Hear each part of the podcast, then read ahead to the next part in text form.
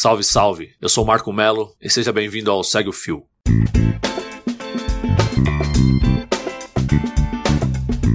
Esse é um programa do Midcast, onde são materializados em podcast as populares threads do Twitter, em episódios de no máximo 8 minutos. Se você não sabe do que eu estou falando, thread é uma sequência de vários tweets abordando um tema específico, onde apenas 280 caracteres não seriam suficientes. Esse formato aqui será sempre uma pessoa narrando, pode ser algum convidado, como é o meu caso, algum integrante do Midcast ou a própria pessoa criadora do fio. Vale lembrar que o conteúdo a ser reproduzido aqui será sempre com autorização prévia do autor. Hoje, iremos conferir a thread do Jefferson Delgado, o arroba underline Jeff Delgado. Ela foi publicada dia 8 de abril de 2019 e fala sobre a sua visão sendo uma pessoa da quebrada em relação à edição 2019 do Lollapalooza. Vem comigo e segue o fio.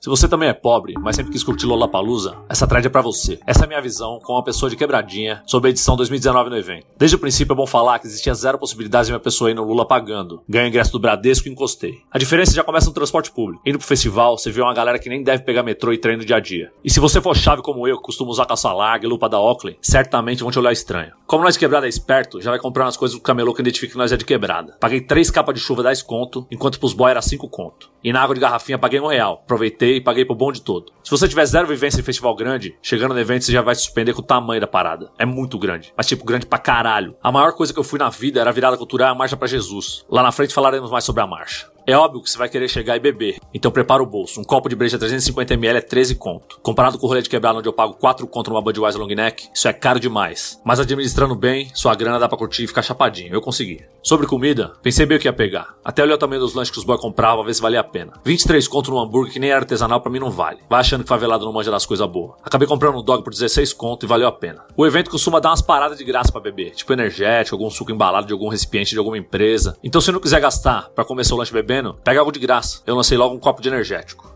Eu fui com uma galera muito igual a minha, ou seja, pobre de quebrada. Então quase não fiquei incomodado de estar num lugar com tanta gente rica. Foquei muito na minha galera e nos divertimos demais. Papo reto mesmo. Zona Sul, Zona Leste, Zona Norte, Zona Oeste estavam bem representados lá.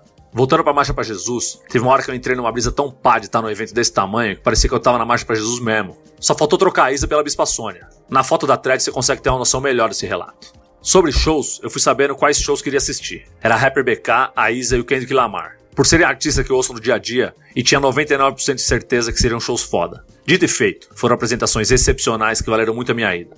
Uma coisa que eu prometi pra galera da quebrada era que queria fazer a cobertura do show do Kendrick pra eles que não puderam ir, óbvio que pelo valor do ingresso. Fiz uma cobertura tão foda que rendeu meus tweets estarem entre os principais do assunto quando o Kendrick tava tocando.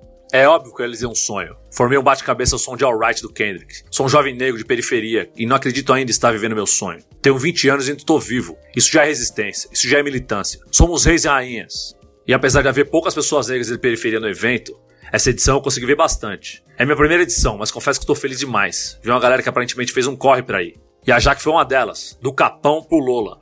Talvez vocês tenham visto por aí um vídeo de uns jovens no bate-cabeça meio diferente, pro público rap. Talvez claro demais, se é que vocês me entendem. Eu e meus amigos que gravamos. A intenção era só curtir mesmo. Acabou viralizando, mas é isso. Nossas vidas seguiram. Esse bonde certamente roubou a cena no Lollapalooza e espero que vocês tenham gostado. E se você for de periferia e sonha em dia num grande festival tipo esse, desacredita não, faz o corre, bota a fé que dá certo, junta moedinha por moedinha e vai curtir. No Lola 2016, eu era só um camelô que correu muito da Guarda Civil Metropolitana para conseguir vender minhas mercadorias. Em 2019, eu recebi três ingressos em casa, do Bradesco e da Doritos, e com isso levei mais dois favelados comigo. Certamente foi uma experiência incrível. Lembrando que o link para essa thread, assim como o vídeo do rolê completo do Jefferson, tá lá no canal dele no YouTube, tá na descrição desse episódio. E se você quiser me seguir no Twitter, o meu perfil é @marcomelo, e de vez em quando eu tô lá no Braincast, cagando uma regra com a rapaziada lá. E se você curtiu mais um Segue o Fio ou tem alguma sugestão de conteúdo para esse formato, é só mandar pelo Twitter ou Instagram do perfil Midcast, o arroba podcastmid. Valeu e até a próxima.